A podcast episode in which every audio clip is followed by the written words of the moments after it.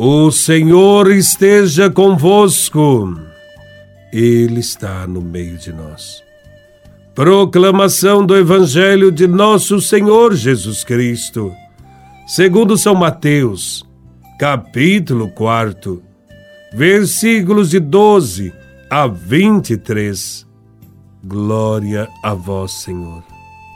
Ao saber que João tinha sido preso, Jesus voltou para a Galileia, deixou Nazaré e foi morar em Cafarnaum, que fica às margens do mar da Galileia, no território de Zabulon e Neftali, para se cumprir o que foi dito pelo profeta Isaías: terra de Zabulon, terra de Neftali, caminho do mar, região do outro lado do rio Jordão, Galileia dos pagãos. O povo que vivia nas trevas viu uma grande luz, e para os que viviam na região escura da morte, brilhou uma luz. Daí em diante, Jesus começou a pregar, dizendo: Convertei-vos, porque o reino dos céus está próximo. Quando Jesus andava à beira do mar da Galileia, viu dois irmãos, Simão, chamado Pedro, e seu irmão André. Estavam lançando a rede ao mar, pois eram pescadores.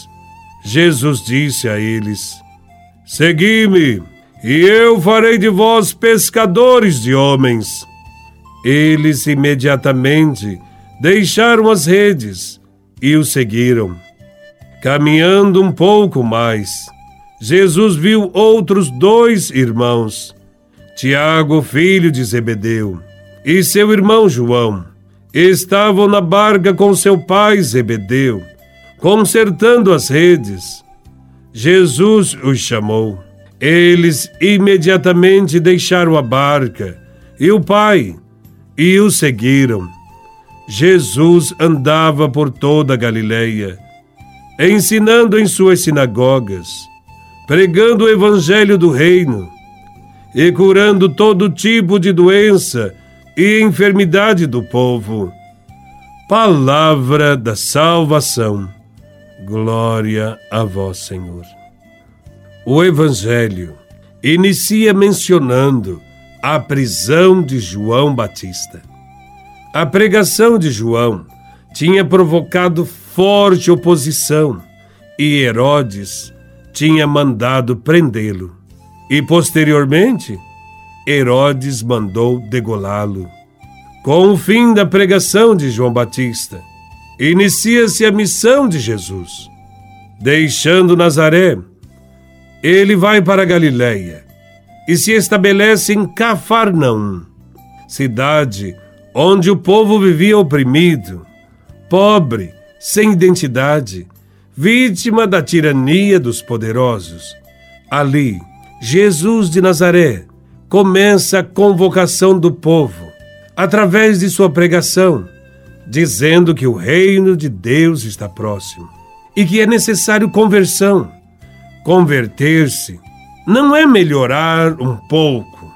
Converter-se não é rezar um pouco mais, mas sim mudar radicalmente a maneira de pensar e agir.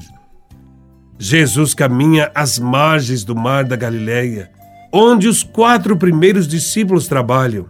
Simão e André estão pescando. Tiago e João consertam as redes. Os quatro primeiros apóstolos de Jesus são pobres, rudes, simples pescadores para estes pescadores. Jesus lança o desafio: sigam-me e farei de vocês pescadores de homens. Eles são chamados, portanto, com o objetivo de atrair as pessoas a Cristo. De fato, para acontecer o reino de Deus, é necessária a colaboração e o compromisso das pessoas. Quando as pessoas não se comprometem com Jesus de Nazaré, dificilmente os sinais do reino acontecem.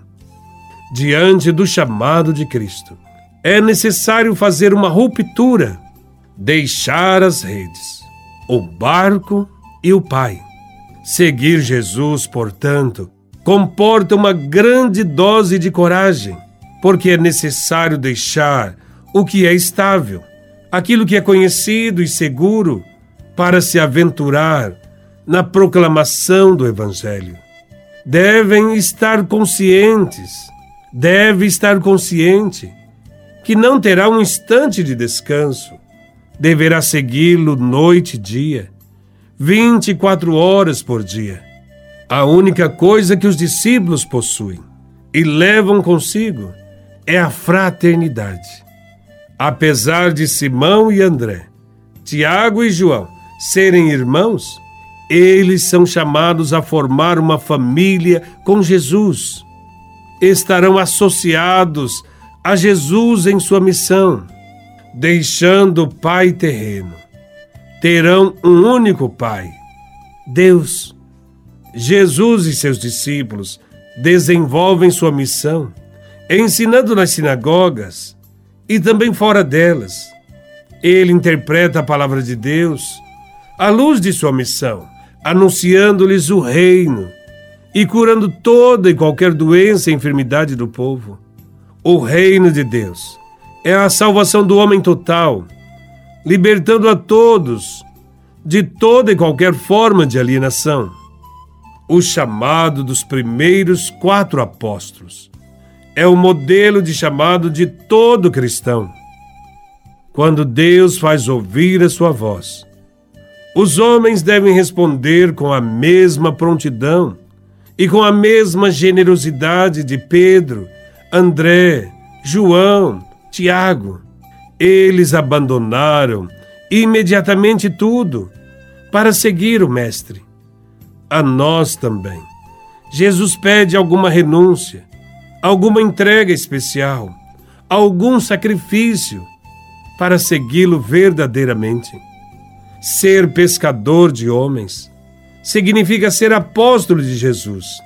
E todo apóstolo se torna verdadeiro pescador quando se torna instrumento para salvar as pessoas da confusão do mundo, levando-os até Cristo.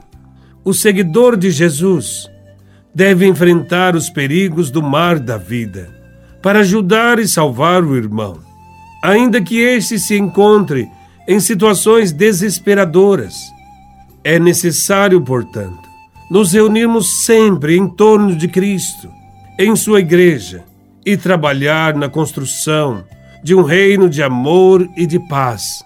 Sejamos sempre instrumentos de amor, de paz, de fé, de caridade, e assim serviremos Cristo servindo aos irmãos. Louvado seja nosso Senhor Jesus Cristo, para sempre seja louvado.